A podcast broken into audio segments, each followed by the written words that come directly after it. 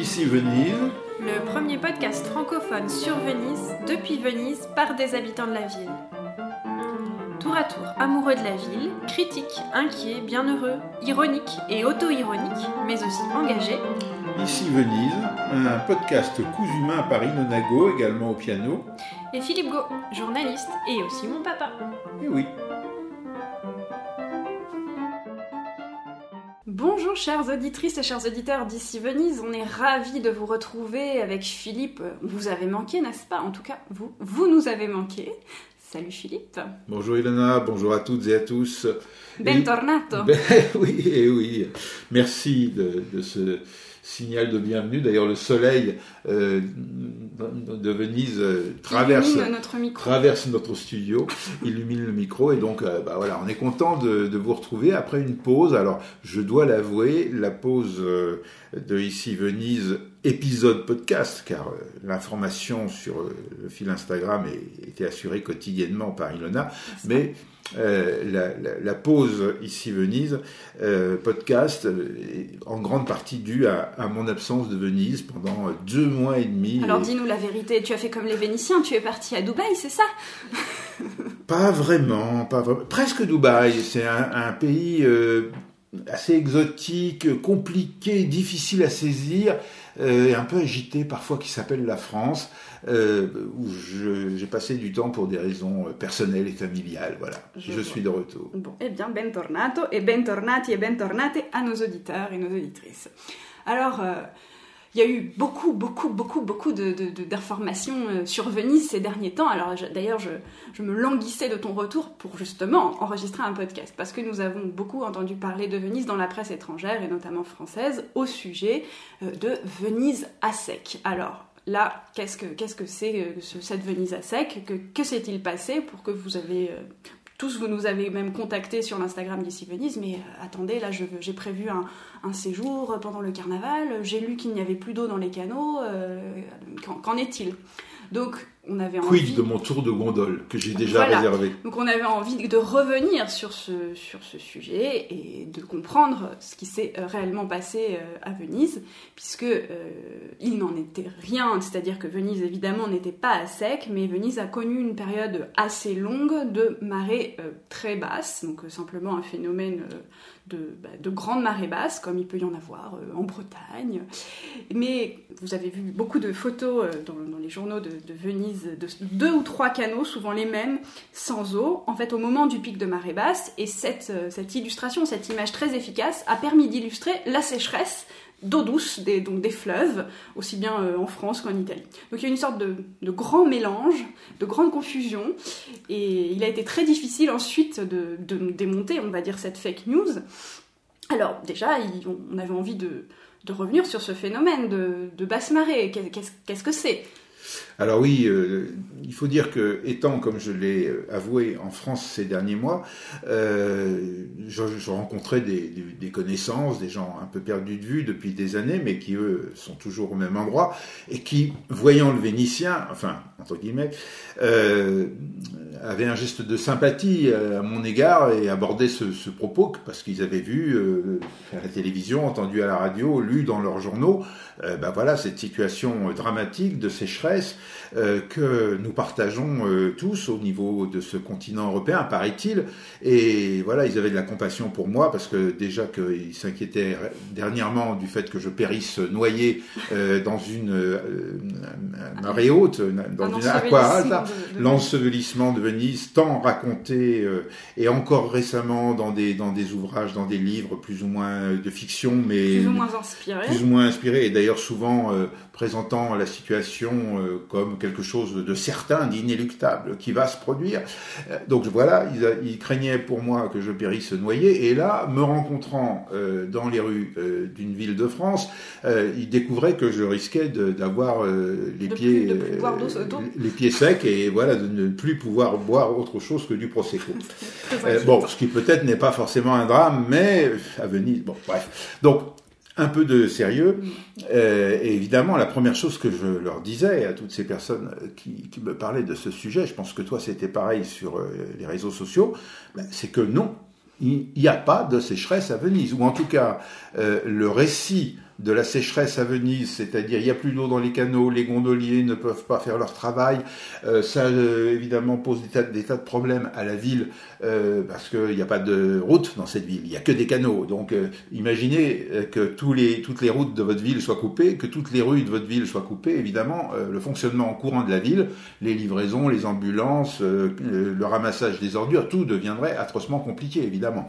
Donc à Venise, les rues, enfin pas toutes les rues, il y a des rues aussi euh, où on peut euh, marcher, euh, mais le, le, le, système de canaux, c'est le système sanguin de Venise. C'est par là que les artères, les artères, voilà, les artères, les veines, enfin tout. D'ailleurs, veine est l'anagramme de Venise. Mmh, ouais. Ah bah on est bien là avec les fake news. Bon. Euh, donc, euh, évidemment, euh, si tel avait été le cas, ce serait problématique, voire dramatique, et pourquoi pas, n'ayant pas peur des mots, il faudrait envisager l'évacuation de Venise, la fermeture de Venise aux touristes, aux gens qui vivent sur la terre ferme et qui travaillent à Venise, et puis l'évacuation des derniers habitants, les fameux derniers habitants de Venise, vers la terre ferme en refuge, ce qu'il faudrait faire d'ailleurs aussi si la ville était de manière encore plus dramatique si, et, urgente, si la mm. ville était submergée. Donc rien de tout ça. Submergée ou à sec, tu veux dire? Non, non, je disais à l'instant que, euh, évidemment, si la ville était durablement à sec et complètement à sec, avec l'imaginaire qu'on nous a livré, il faudrait l'évacuer. Euh, mais de la même manière, si la ville était envahie par une vague qui la submergeait, il faudrait évacuer les survivants. Bon, euh, évidemment, dans, l'actualité internationale dramatique de ces derniers mois, il suffit de mettre une photo de Venise à la place d'une photo de la Turquie, une photo de Venise à la place d'une photo de l'Ukraine, etc.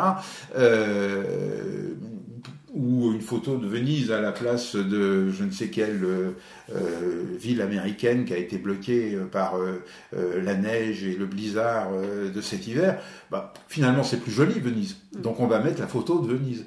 Pour parler de la sécheresse, finalement, qu'est-ce qui s'est passé dans, dans les médias internationaux, un peu italiens aussi, on en parlera euh, peut-être, ben, il s'est passé que oui, il y a un phénomène de sécheresse d'eau douce euh, en Europe, qui ne concerne pas la totalité de l'Europe, tous les territoires, etc., mais qui en concerne beaucoup, euh, et notamment beaucoup en France avec des réserves d'eau douce dans les, dans les lacs de montagne qui servent à faire de l'électricité qui sont très basses, euh, des quantités de neige qui sont tombées, qui ne sont pas forcément euh, des quantités de neige moyennes, normales jusqu'à présent pour, pour un hiver, euh, une accumulation de la sécheresse de l'année dernière, parce que déjà l'année dernière il y avait eu un grand déficit, et une sécheresse estivale notamment très importante.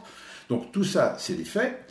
Et euh, bah c'est pas drôle, à vrai dire, d'illustrer un sujet comme celui-là, qui d'ailleurs n'est déjà pas un sujet très drôle, puisqu'on parle déjà de restrictions, de peut-être on va interdire le remplissage des piscines. Oh, c'est très grave. Ça, tous les ans, très grave, dit, en fait, il n'y a aucune restriction. Mais, euh, et puis peut-être les paysans vont devoir semer un peu moins de, euh, de cultures qui nécessitent l'irrigation. Et que fait-on des bassines, des grands réservoirs qu'on devrait remplir en hiver avec avec l'eau des pluies qui ne tombent pas ou l'eau des nappes qui ne se rechargent pas. Bref, c'est pas de l'actualité très drôle, ça.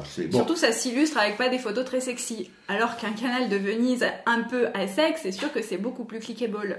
voilà. Euh, clickbait. Et donc, qu'est-ce qu'on est en train de dire? Qu'est-ce que je suis en train de dire? Que tout ça, c'est euh, faux. Vous n'allez pas me croire, bien sûr. Comme ne nous croyez pas, ne te croyez pas, Ilona, euh, les gens à qui tu répondais, mais non, bon, euh, bah, D'abord, s'ils l'ont lu dans des, dans des, dans des journaux euh, de, qui font autorité, le journal qui fait autorité a forcément plus d'autorité que moi qui habite à Venise. Ça, bon, en même temps, je peux le comprendre. Et encore une fois, moi, je ne, je ne blâme pas les, les, personnes qui lisent les journaux et tout. Je pense qu'à un moment aussi, on nous prend vraiment pour des cons, excusez-moi de l'expression, mais et donc, bah, forcément, à force de nous prendre pour des cons, on devient con. Et, et c'est normal de se fier euh, aux journaux, même dits sérieux, que, qu'on lit.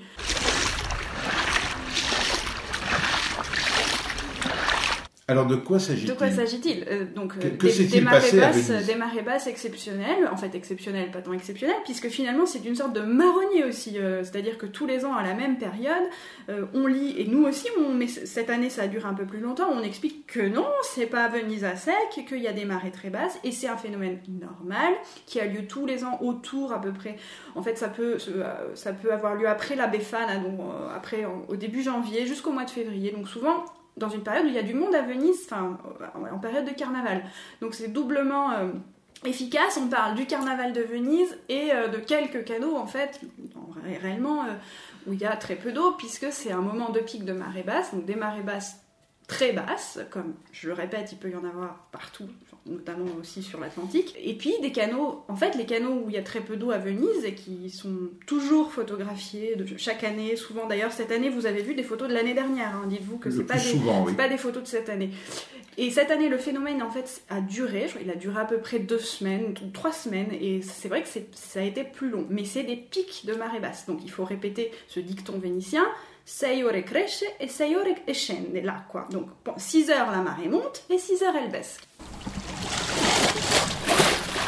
En fait, même dans les canaux euh, très euh, étroits et euh, souvent dans la zone de Saint-Marc en fait, qui sont d'ailleurs des canaux qui sont même pas utilisés pour le transport de marchandises. Ça peut être des canaux en effet qui sont on voit des gondoles de temps en temps, mais eh ben, ces canaux-là, ils n'étaient pas à sec pendant 12 heures. En fait, il y avait très peu d'eau pendant quelques heures. Et après, quand la marée montait, même si elle n'était pas très très haute, il faut bien le dire, il y avait un peu d'eau. Donc c'est vrai, c'est très impressionnant. Alors c'est un phénomène, euh, il faut le dire, euh, qui est récurrent, ça tu l'as dit puisque tu as, expliqué que ça se produisait à peu près tous les ans euh, dans la même période, euh, plus ou moins dans la même période calendaire. D'ailleurs, excuse-moi de t'interrompre, souvent c'est à partir de ce moment que les Vénitiens retirent devant leur maison les paratilles. C'est un peu un moment de, soulagement où on enlève, on retire cette paratille des rez-de-chaussée. On se dit parce que c'est bon, la période a priori des aquae est terminée. Oui, alors donc la- en effet la, la récurrence de, de ce phénomène qui, euh, comme tu le dis là, euh, suscite aussi cette tradition de dire bon bah ça y est, c'est terminé, la période de- de- des, des grandes marées hautes est terminée, donc on peut enlever ce- ce- cette barrière qui protège nos intérieurs quand on habite euh, au niveau de, du piano-terre. hein, Et qu'on ne fait pas confiance aux Moses. et, et qu'on ne fait pas confiance aux Moses. Et alors là, vous dites oh là là, toutes ces de notions ça devient compliqué. Bon, Il faut écouter tous les épisodes voilà, d'ici Venise. on vous renvoie aux épisodes qu'on a consacrés aux Moses et qui est donc cette grande barrière euh, de digues flottantes mobiles euh, qui euh, ferme la, la lagune à certains moments euh, quand euh, des niveaux très élevés de marée pourraient euh, provoquer une inondation à Venise. Et donc ce fameux Mose qui a été très long à construire et qui n'est pas terminé, qui n'est pas financé en, en matière de, de sa maintenance, etc., etc. Donc c'est un serpent de mer, vous l'avez compris. Le Mose, mais enfin, depuis un peu plus qu'un qu'un hiver, il, il a fonctionné et il a évité euh, les plus fortes euh, hautes marées euh, dans On Voilà. auparavant. Donc, bref, tout ça pour revenir à notre sujet de la sécheresse à Venise, dans les canaux de Venise. Fondamentalement, et pour faire simple, c'est une sécheresse qui n'existe pas. Euh, c'est un phénomène de marée. Donc, qu'est-ce que c'est? C'est de l'eau de mer qui pénètre dans la lagune et qui produit, euh, pénètre dans la lagune ou qui s'en retire en fonction de la marée, donc dans la mer Adriatique. Euh, et donc, c'est un phénomène d'eau salée qui monte ou qui descend un peu plus ou un peu moins. Et comme tu l'as expliqué tout à l'heure, Ilona, cette année, on a eu une période un peu prolongée de ces, euh, de ces basses marées, euh, lesquelles basses marées n'ont rien à voir avec la sécheresse d'eau douce. C'est de l'eau de mer et ça n'est pas de l'eau douce. La sécheresse d'eau douce, c'est les précipitations qu'on a eues euh, de manière insuffisante ou inférieure à, l'habitude sur tout l'arc alpin, sur la plaine du euh, qui fait qu'en effet, il y a plein de problématiques liées à la gestion de l'eau douce qui se posent en Italie, mais vous avez euh, les mêmes en France. Euh, et ce sont deux phénomènes concomitants. De la même manière que quand il y a de l'aqua alta à Venise, ce n'est pas de l'eau de pluie. Enfin, ça peut être, évidemment, c'est un mélange d'eau douce et de, et d'eau de mer. Mais c'est pas parce qu'il a plu des quantités euh, folles d'eau qu'il y a une aqua alta. Il peut, le temps peut être extrêmement sec, une sécheresse et on a une aqua alta. Alors par contre, les précipitations, elles ont un effet quand même sur, sur le niveau de, de l'aqua alta. Souvent, c'est... Oui, bah, quand on a connu les, ce qu'on appelle euh, de manière abusive euh, l'aqua grande, euh, à quelques reprises euh, au cours des 50 dernières années, évidemment c'est une combinaison dans ces cas-là. Qu'est-ce que c'est que le, donc l'aqua grande C'est une aqua alta maximale, inhabituelle, exceptionnelle. C'est pas tant de manière abusive qu'on l'appelle aqua grande, là c'est un terme journalistique en fait. Oui. C'est tout parce qu'on on dirait juste une marée haute exceptionnelle si on était un peu plus Voilà. Donc, qu'est-ce qui se passe quand ce phénomène se produit et qu'il n'y a pas le mot osé?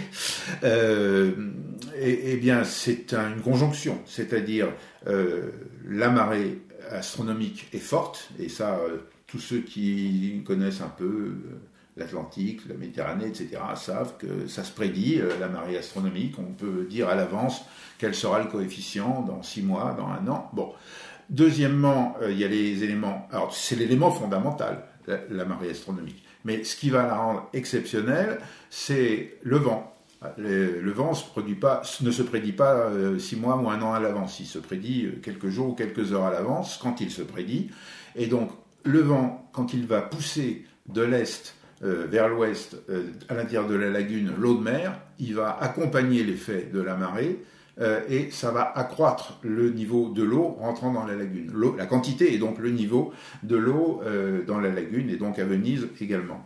Euh, deuxième phénomène donc, marée astronomique et le vent. Troisième phénomène météorologique, celui-là aussi, les précipitations. Et quand on a un vent très fort, ça peut être con- conjugué avec une tempête. Et une tempête, ça peut être conjugué avec un orage. Euh, et donc des chutes d'eau importantes qui peuvent atteindre 5, 6, 7, 10 cm éventuellement en quelques heures. Euh, c'est très exceptionnel, mais si on a la conjonction des trois éléments, euh, et si en plus précédemment déjà euh, les terres environnantes étaient saturées d'eau parce qu'il avait déjà beaucoup plu dans les jours ou les semaines qui précèdent, ben voilà, tout ça va s'additionner et va faire que euh, l'élément fondamental de la marée, plus l'apport du vent, plus l'apport des précipitations, moins le MOSE, puisqu'on suppose qu'il n'est pas en fonctionnement, et ben voilà, vous avez euh, la marée exceptionnelle, la marée haute exceptionnelle à Venise. Même là-dedans, on voit bien que la contribution de l'eau douce, elle n'est pas nulle, mais elle est faible.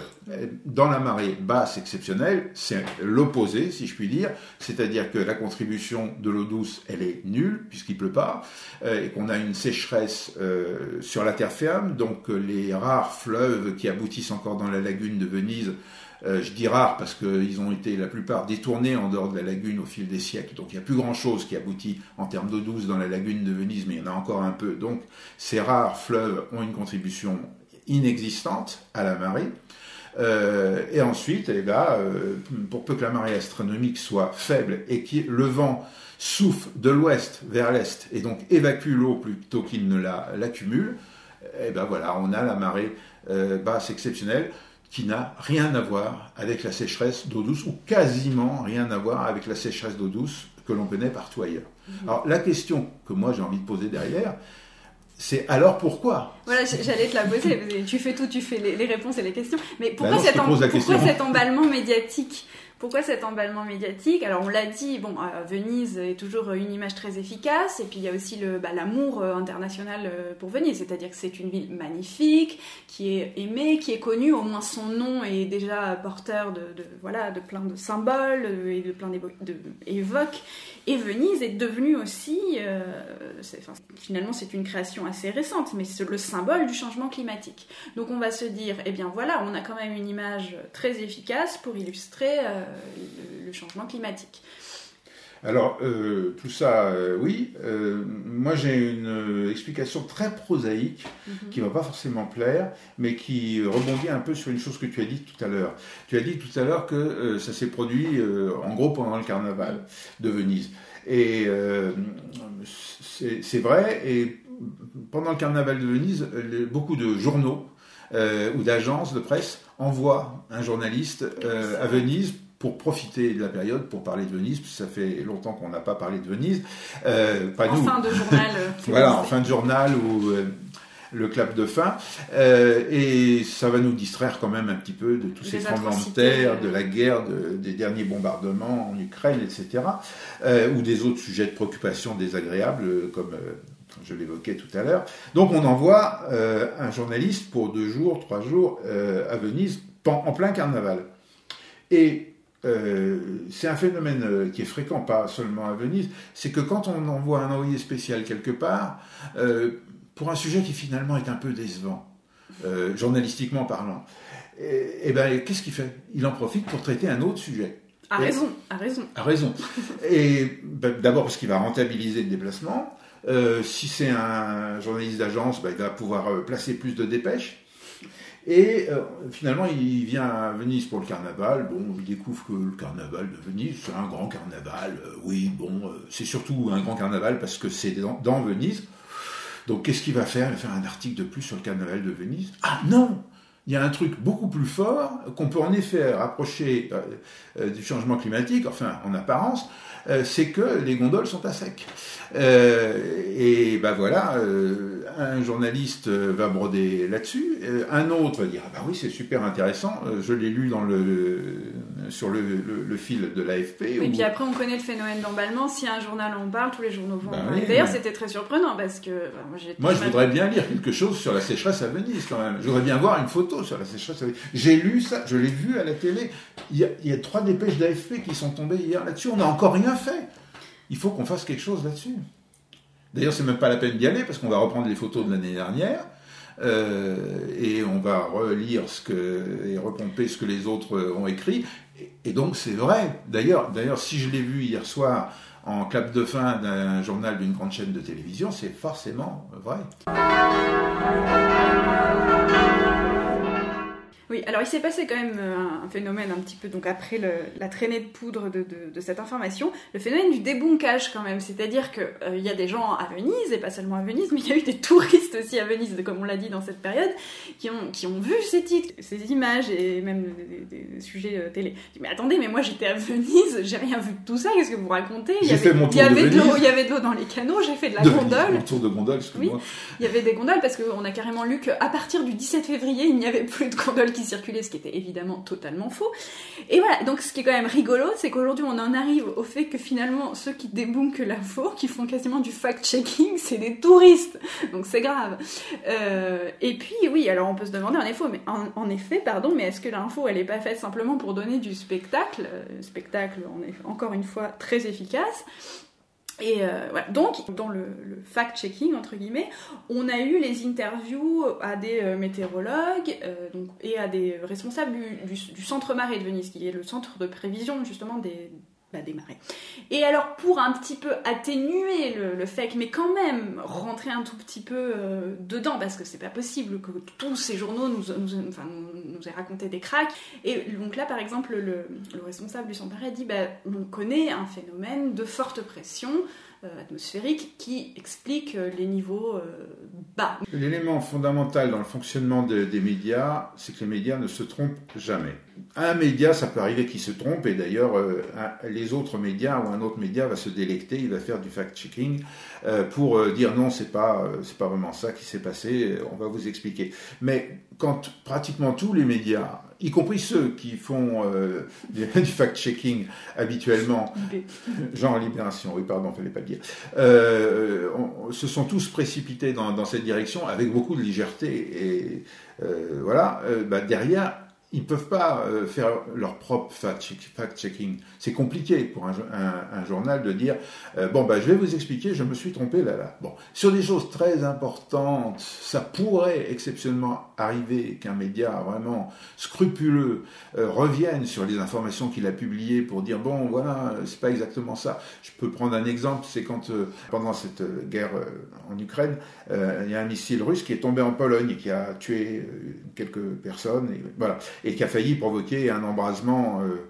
international. Et puis il s'est avéré que le missile russe était probablement un, un, antimissile ukrainien. Bon, et donc il y a eu les deux temps. Il y a eu le premier temps de publication qu'un missile russe était tombé en Pologne, euh, et donc le risque d'escalade. Et puis après, il y a eu le rétropédalage en expliquant que c'était un antimissile ukrainien. Et d'ailleurs, beaucoup de gens n'ont pas cru que c'était un antimissile ukrainien parce que ça arrangeait trop les affaires que ça soit pas un missile russe. Bref, donc là, dans un cas comme celui-là, on a euh, une correction, les médias euh, naviguent à vue, réagissent euh, dans l'instant et éventuellement vont corriger le tir. Alors on croit ou on ne croit pas à la correction, mais voilà, ils vont pas rester sur l'erreur initiale et la répéter indéfiniment. Par contre, sur des phénomènes un petit peu marginaux qui font partie du spectacle de l'information, comme tu l'as dit, euh, genre, euh, est-ce que les gondoles à Venise, euh, si elles sont à sec, c'est d'abord est-ce qu'elles le sont, et c'est à cause du réchauffement climatique parce qu'il pleut pas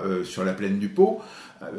bah, c'est pas vrai, mais on va pas faire un rectificatif. On va essayer de trouver des spécialistes qui vont euh, parler du phénomène dans son ensemble et qui vont donner des bribes euh, d'explications qui vont finalement montrer que les médias ont pour l'essentiel donné une information euh, exacte et pertinente, mais on va rentrer un peu dedans. Donc, il y a l'exemple que tu citais des, spécialistes, météorologues ou prévisionnistes du centre des marées qui vont nous parler euh, de, des hautes pressions, d'autres vont nous parler euh, de la anticyclonique quand même. de la CSA de l'Adriatique, d'autres vont, nous, d'autres vont nous revenir sur le fait que Venise s'affaisse, vieille histoire, etc., etc. Et donc on va comprendre que dans le magma informationnel qui a entouré l'information sur la sécheresse, finalement, c'était pas si mal euh, de parler de Venise, même si ça n'a rien à voir. Et on a une très bonne illustration de ça, c'est l'article que Le Monde a consacré euh, avec le, je crois que c'est une correspondance d'ailleurs, de, oui, oui, avec la correspondance italien, sur la sécheresse en Italie. Un article bien fait, dans le sens où il va nous parler de la sécheresse d'eau douce, mais un article en fait où il y a une sorte de contradiction qui a été créée par l'editing, donc par une personne différente, ceux qui font la titraille et, les chapeaux. Et le chapeau dit sécheresse euh, en, Italie, les, les, Venise à sec, enfin les canaux à, sécher. Donc hélas, si le contenu de l'article il est correct, il est, il est plutôt euh, vrai, et au contraire même il, euh, il dit bah non, c'est un phénomène des marées basses, ce qui n'a pas à voir avec la, avec la sécheresse, et eh bien finalement le message, et on sait bien que le titre et le chapeau c'est quand même le message, parce que la personne elle se dit... Et la photo, c'est ça le pire, c'est qu'ils ont quand même pris une photo de Venise pour illustrer la sécheresse, donc on se dit mais non, mais quel dommage, vous vous payez un correspondant, et le résultat c'est que finalement ça crée encore une fois euh, une contre-info, quoi, une mauvaise information.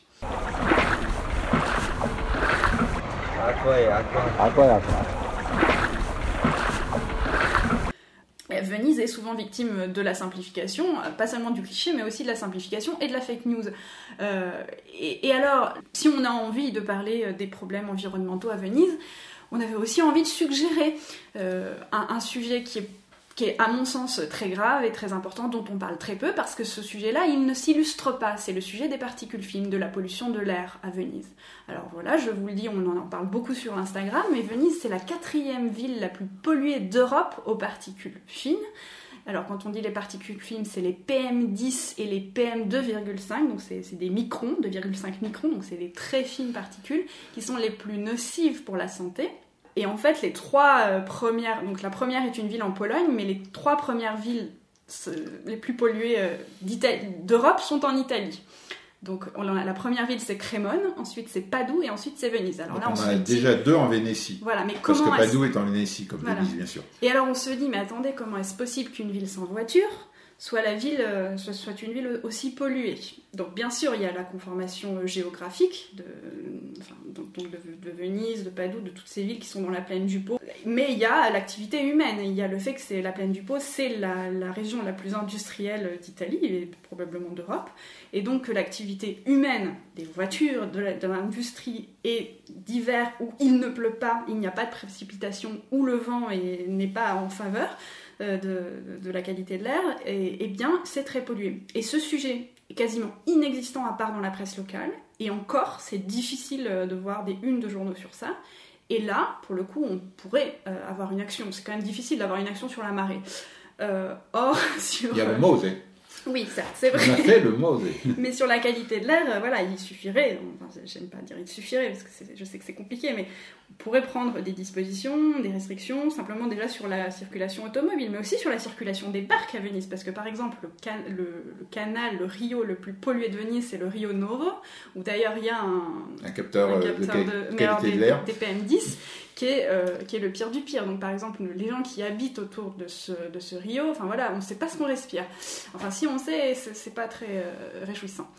Donc voilà, je, je, le dis, je fais un appel euh, à tous les, journalistes, les écrivains en manque d'inspiration de sujets apocalyptiques sur Venise. Bah là, vous en avez un, et franchement, il y a matière, et je pense qu'on pourrait creuser le sujet et faire un épisode que sur ça. Donc voilà. C'est un engagement. C'est un engagement et un cadeau d'ici Venise. Certes, les photos seront peut-être moins belles et clickable que, le, que, que, enfin, que Venise. encore, il suffit de prendre euh, Venise où on n'a pas de visibilité. Alors là, alors ça d'ailleurs, c'est très drôle. Souvent, les Vénitiens disent Mais non, c'est la nebbia, c'est-à-dire c'est le brouillard. Oui, alors c'est peut-être le brouillard, mais c'est pas ça. En Angleterre, on appelle ça le smog. oui, mais en italien aussi, on dit le smog. Oui, d'ailleurs, c'est vrai. Mais c'est vrai que comme ça, c'est très rigolo. C'est que comme la, la, la Pianura Padana, donc la plaine du Pau, est une région où il y a énormément énormément de nebbia et de smog, et de smog on peut dire mais non, en fonction de ce qui nous arrange le mieux. C'est l'humidita. Voilà, on peut, on peut, on peut choisir. Mm, mm. Oui, oui, non, mais ça c'est, c'est vrai que nous on est voilà, souvent agacés, vous l'avez compris, euh, par les, euh, les, ouvrages, articles, euh, ouvrages, livres récurrents depuis 150 ans sur le thème du, du, fait que Venise va être engloutie par les eaux. Quand je dis 150 ans, je suis, je ne suis pas très généreux, mais en tout cas au cours des 150 dernières années, tous les auteurs et encore récemment euh, se sont commis euh, sur ce sujet. Alors les thèmes changent, hein, parce que euh, Venise allait être engloutie, parce que elle s'enfonce, Venise va être engloutie parce que le niveau de la mer monte, Venise va être engloutie parce que les navires et les, le c'est-à-dire le, le, mouvement de l'eau provoqué par les navires, sapent les fondations de la ville sur pilotis. Venise va être engloutie parce que les palais vont s'effondrer, parce que les pilotis sur lesquels sont construits les palais sont pourris. Bon. Alors qu'il n'y a pas de pilotis sous les palais. Euh, si, il y a quand même. enfin, c'est pas des pilotis, mais c'est il, il y a aussi des îles. C'est des pilotis qui sont enfoncés dans la dans la glaise de la de la lagune et donc euh, les, les, études qui ont été faites euh, dernièrement montrent que finalement dans, dans l'ensemble ces ces pilotis se portent très bien et ben, les palais pas mal aussi. Bref, donc voilà, le thème de l'engloutissement de Venise, et évidemment avec le réchauffement climatique, ah, encore plus évidemment, puisque le niveau de la mer monte, que peut-on faire contre le Mais en fait, il y a deux phénomènes. en fait, c'est que c'est un phénomène narratif, c'est un phénomène de récit qui est extrêmement euh, efficace. Et donc c'est pour ça que bah, médiatiquement, puisque bah, c'est aussi du récit quand même, euh, et que ça fonctionne si bien sur tout le monde. Non, mais et, si ça peut, et si ça peut illustrer euh, la crise climatique, et eh ben c'est encore plus, c'est tout bénef. Voilà, vous prenez euh, quelqu'un qui a un peu de notoriété, euh, euh, une grande navigatrice, On a le droit de la citer, par hein. bah, le, livre qui s'appelle Le naufrage de Venise d'Isabelle Autissier, qu'on estime par ailleurs, qui est une mmh. femme très sympathique et, très brillante. Mais voilà, le livre, excusez-moi, bon, je l'ai pas lu, mais, mais simplement utiliser le topos de l'ensevelissement de Venise, à un moment, on en a marre, on est fatigué, changez vos, top, vos quoi. Voilà, et si vous voulez parler de l'ensevelissement prochain, euh, de d'îles entières, de bandes côtières dans des pays surpeuplés où les bandes côtières elles-mêmes sont encore plus surpeuplées que le reste, allez-y, il y en a partout dans le monde.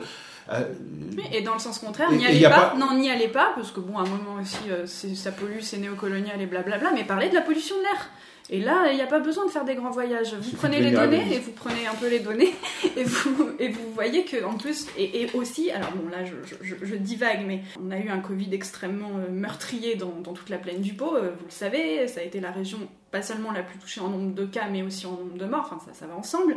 Mais euh, à un moment, on peut quand même faire, faire l'hypothèse, enfin poser la question, mais est-ce qu'il n'y a pas une corrélation euh, entre euh, des gens qui, respirent à longueur d'année euh, un air pourri et donc qui ont des poumons endommagés et sensibles. Et quand par-dessus bah, on attrape le Covid, bah, ça peut avoir des conséquences plus dramatiques. Et je parle pas seulement de, des morts, mais aussi des Covid longs et de toutes les, de toutes les problématiques liées au Covid.